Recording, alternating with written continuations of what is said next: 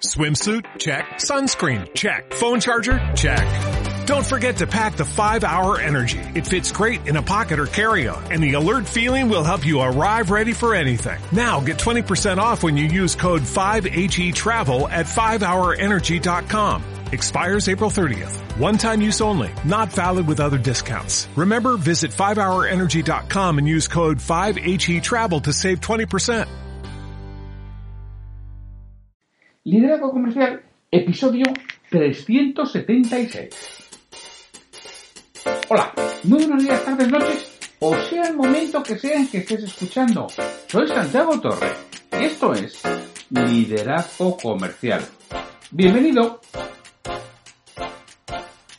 Liderazgo Comercial es un podcast pensado para directores comerciales, para propietarios de empresa, en hacerles crecer personalmente, en hacerles crecer profesionalmente, que tengan una mayor capacidad para gestionar a su equipo, para liderar personas y para conseguir mejores resultados con menos esfuerzo.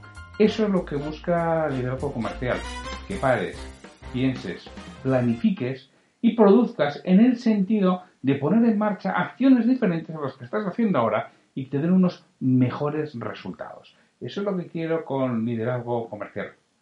Y yo soy Santiago Torre y te puedo ayudar con mentoría personalizada para ir para hacerte crecer y con formación de calidad para tu equipo. Formación que realmente les llegue a tocar la fibra. Formación que les haga moverse en acciones y en lugares diferentes a los que están haciendo ahora. Formación paso a paso para ayudarle realmente a que aprendan a hacer las cosas de un modo diferente. Y a veces ya no es tampoco que aprendan, sino incentivarles, estimularles y animarles a que hagan eso que ya saben que tienen que hacer, pero por lo que fuera no lo hacen. Eso que le has repetido tú muchas veces que hagan, pero no realizan. Hoy es el lunes 9 de marzo de 2020. Antes de empezar con el episodio de hoy, que ya sabes que es un comentario sobre un libro de liderazgo, ventas, desarrollo profesional o emprendimiento, quiero indicarte que el próximo 26 de marzo comenzamos la décima edición en Bilbao del programa de profesionalización del vendedor. 43 horas de formación de altísima calidad. ya te digo, es la décima edición en Bilbao. Ya ha habido nueve ediciones anteriores, tenemos muchísimos testimonios de de personas que han ido ahí y que les han ayudado a dar un gran salto profesional, tanto vendedores noveles como vendedores ya experimentados. Y muchas veces el vendedor experimentado es el que más provecho le saca porque a nada que toque, a nada que pula, a nada que mejore, ya tiene la formación, el conocimiento, la experiencia y la vivencia necesarias para dar ese cambio, dar ese salto que le falta. Conseguir romper ese cuello de botella que le impedía lograr resultados. Si quieres algo más de información, oye, pues contacta conmigo, ya sabes, a través de info.santiagotorre.com, a través de los comentarios de iVoox o a través de, LinkedIn, y si no, pues a través de www.santiagotorre.com barra contactar eh, y lo hablamos. Realmente es un programa que merece la pena y que aporta muchísimo valor. Bueno, hoy tenemos un comentario de, de un libro. Casi siempre suelo hacer comentarios de libros que me han gustado mucho. En esta ocasión es un poquitín diferente. Este es un libro que personalmente no me ha llenado en exceso, pero sí entiendo que puede aportar valor, con lo cual quiero comentarlo, porque, no lo sé, igual si lo releyera hoy, que este lo leí hace unos años, ¿eh? si, lo si lo releyera hoy, quizá viera cosas diferentes, porque un libro muchas veces es el momento en el que lo cojas, el libro es en el que no es eh, precisamente eso, el momento, y lo coges en una situación posterior y le sacas chispas. Pues puede ser que sea con, con esta obra, no lo sé, pero yo la leo porque realmente el concepto me parece estupendo. El libro se llama Escuchar para vender. Es un libro de René Molinier, Leila Javid y Helen Nguyen. Son tres franceses. El libro es de Empresa activa, ya sabéis que me gusta mucho la colección. Escuchar para vender, descubre las verdaderas necesidades de tus clientes. Eso es lo que dice el libro. La sinopsis es muy cortita. Solo el cliente sabe cuáles son sus necesidades y qué quiere saber acerca del producto o servicio que le están ofreciendo comprar. Eso implica que el vendedor no tiene que saber, no tiene que saber hablar, sino que primero tiene que saber escuchar para conocer qué es lo que tiene que ofrecer. La base para lograr la venta es que el comprador quiera cubrir con ella una necesidad y para eso el vendedor ha de saber escuchar. Mi comentario personal. Ya os he dicho que el libro no me ha gustado. Es cierto que tiene aspectos realmente buenos, aunque creo, desde mi punto de vista, que desarrolla muy poco lo que comienza a decir. Parece como si te dieran un poco para mostrarte que saben y que tienen alguna solución que puedes contratar. Es muy cierto lo que plantean sobre la importancia de la escucha de la venta. Ya sabéis que una de mis frases favoritas es que vendes cuando escuchas, no cuando hablas. Pero personalmente me hubiera gustado más soluciones, más cómo hacer en, en vez de qué hacer que eso ya lo tenemos medianamente claro. Además, ya sabéis tanto en mis libros como en mis podcasts, como incluso un desayuno de trabajo como el que hicimos el viernes de la semana pasada, gratuito para los asistentes. Yo intento dar el mayor valor posible. No me dejo nada. Soy de los que doy todo. Intento ser un libro abierto. Eh, bueno, es posible que me equivoque, pero no me gustan este tipo de actuaciones en las que doy un poquito a ver si me contratan más. Mm, mm, mm, no me gusta, me parece de poco generosos. El libro se divide en tres partes. La primera es dificultades y condiciones de la escucha, la segunda es la práctica de la escucha en la venta y la tercera es la apropiación de la escucha. Vamos a, vamos a comentarlas. Dificultades y condiciones de, de la escucha. La idea base de la que parten es que la venta es un oficio de escucha, no de palabra, me lo habéis oído muchas veces. Para persuadir hay que escuchar. En esto Vamos, estoy total y absolutamente de acuerdo con ellos. Es más, y en cierto modo, sí me abrieron algo la, la, vista, sí me abrieron algo la mente referente a este punto. Yo lo tenía claro, pero bueno, el escucharlo, el leerlo, desde un punto de vista diferente también te ayuda. En solamente por esto ya merece la pena haber leído el libro. Para los autores, la primera dificultad somos nosotros mismos, nuestros prejuicios y el egoísmo, pensar en nosotros y estar pendiente de nuestros pensamientos. A esta primera dificultad se unen las distracciones que provoca el entorno en que transcurre la conversación. Para mejorar la escucha tenemos que orientarnos al cliente y a sus intereses, no a los nuestros, y trabajar mucho la empatía y practicar, entrenar y practicar. Algo esencial de escuchar para vender es saber qué es lo que queremos oír. Debemos trabajar esto previamente. Cuanto mejor sepamos, más probabilidades de éxito tendremos. Por último, nos indican en esta parte que la escucha depende de la atención, la concentración y la voluntariedad de realizarlo. Efectivamente, nos hablan el qué, pero aquí no nos dicen cómo, que bueno, yo por otros lados y por otras lecturas he ido desarrollando poco a poco en, cómo realizar toda esta parte. Es decir, ¿qué es lo que queremos oír? Claro que tenemos que es lo que queremos oír. ¿Qué queremos oír? Que queremos oír si lo que realmente nosotros podemos aportar le importa o no le importa, lo valora o no lo valora. Si no valora lo que le podemos aportar, tenemos un problema. Porque si no valora, vamos a entrar en una competencia directa de precio. ¿Qué tenemos que buscar? Y que tenemos que saber clientes que valoren aquello que yo les voy a, aportar. Y para eso tengo que diseñar muy bien las entrevistas y tengo que diseñar muy bien las preguntas para enterarme de esta parte. Esto, por ejemplo, no lo dicen en el libro, lo tienes que desarrollar tú posteriormente. Pero vamos, realmente el concepto es muy bueno y es así. Tengo que saber qué es lo que quiero escuchar. Pero claro, luego eso no significa tener atención selectiva. Solamente a ver si escucho eso, no, no prepara las preguntas que te lleven a conseguir esa información. Y por otra parte, es cierto que nos dicen que la escucha depende de la atención, la concentración y la voluntariedad de realizarlo, pero tampoco lo desarrollan. Efectivamente, tienes que aprender a liberar tu mente, tienes que aprender a estar pendiente de lo que te dicen, no solo con, las, con los oídos, también con los ojos. Tienes que estar concentrado, tienes que tener voluntariedad, tienes que entrar en la, en la entrevista diciendo voy a escuchar y voy a escuchar de verdad y lo voy a hacer con la mente lo más limpia posible. Es la única forma de estar concentrados. Y luego, por supuesto, si las condiciones no son las adecuadas, igual tienes que gestionar la entrevista en otro momento, en otra situación o de otra forma. Hay veces que te reciben a pie de una máquina, hay veces que te reciben en un ambiente ruidoso, hay veces que te reciben cuando ves claramente que la cabeza de la persona está en otro lugar, en, otra preocupación o intentar escuchar lo que va está alrededor. Bueno, los que vendemos creo que todo esto ya no lo conocemos bien, pero bueno, hay que estar pendiente de, todo ello.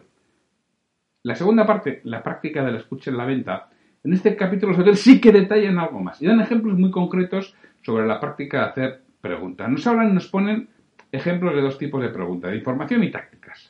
Las preguntas de información las dividen en abiertas cerradas, de control espejo, de rebote de recentrado, de recentrado y de, relanzamiento. Bueno, no me voy a enrollar mucho. Preguntas abiertas son aquellas que no se pueden responder con un sí, no, blanco, negro, 100, 314.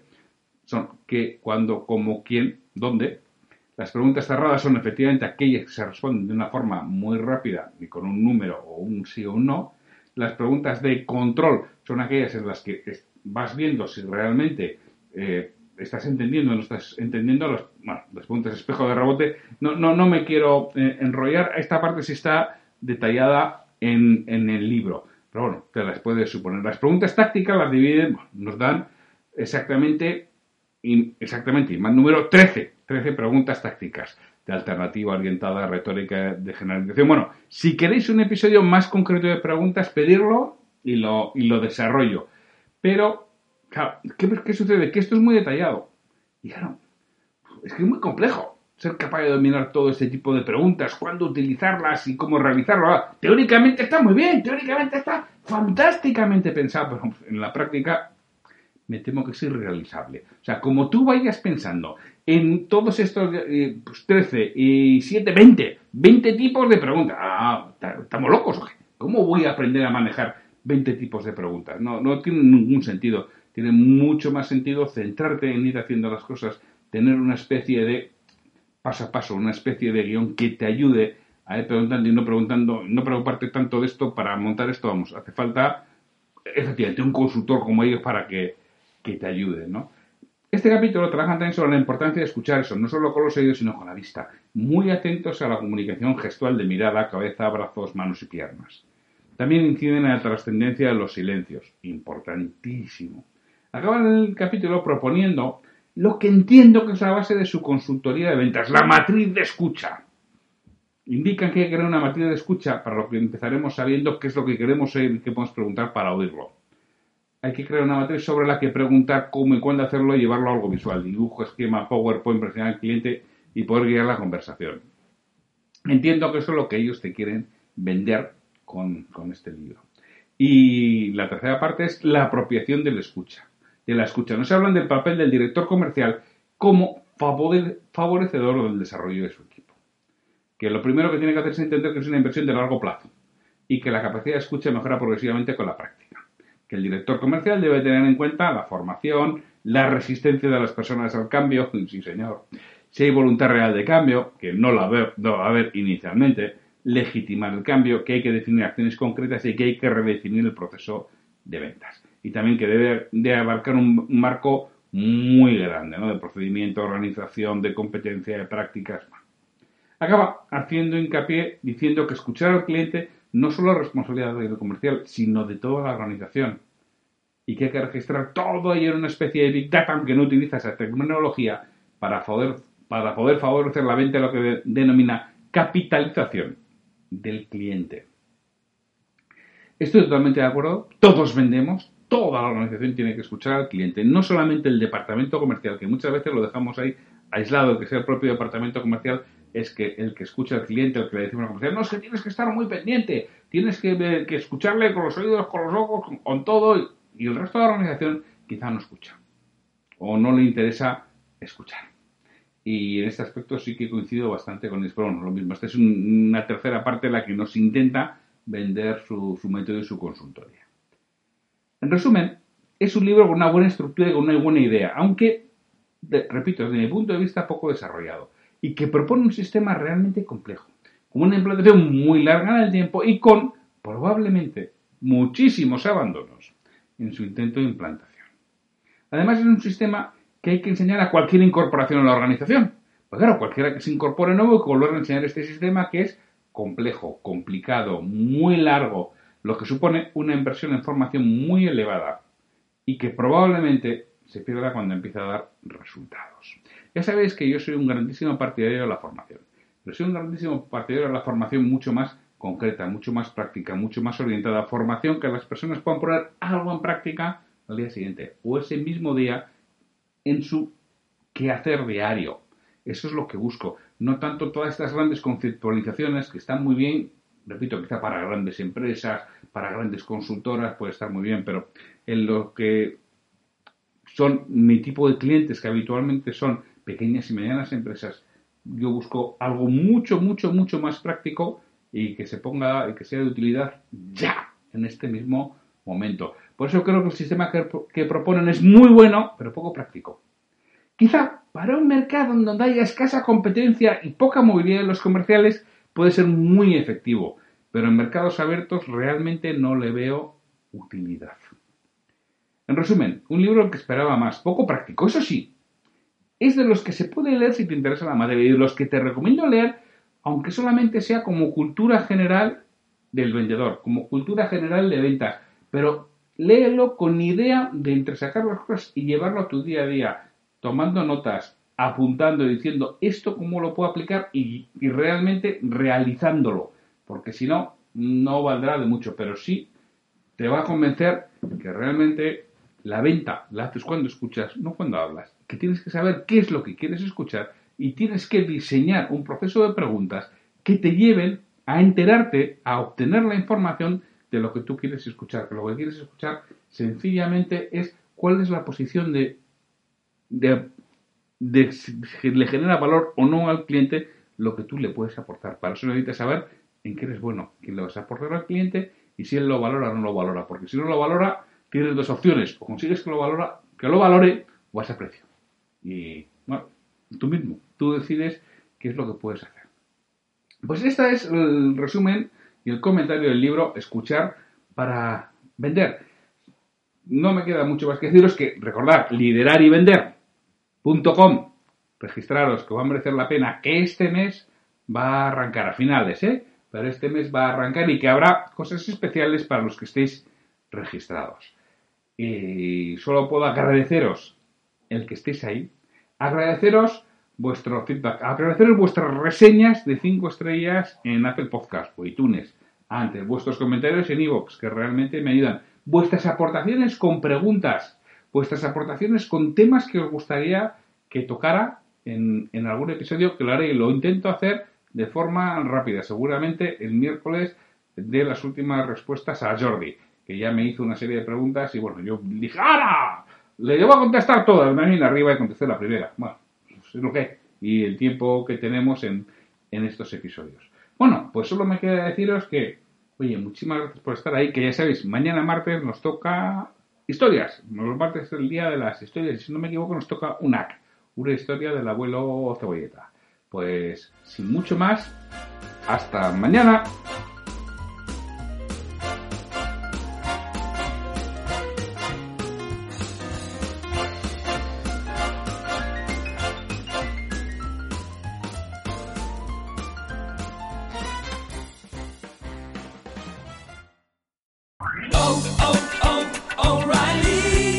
¿Necesitas ayuda? En O'Reilly Auto Parts te ayudamos. ¿Necesitas algún consejo? Te aconsejamos. Nuestros profesionales en autopartes están siempre disponibles para ayudarte a encontrar lo que necesites. Excelente servicio al cliente es solo una de las ventajas que ofrece O'Reilly Auto Parts. Los profesionales en autopartes. oh, oh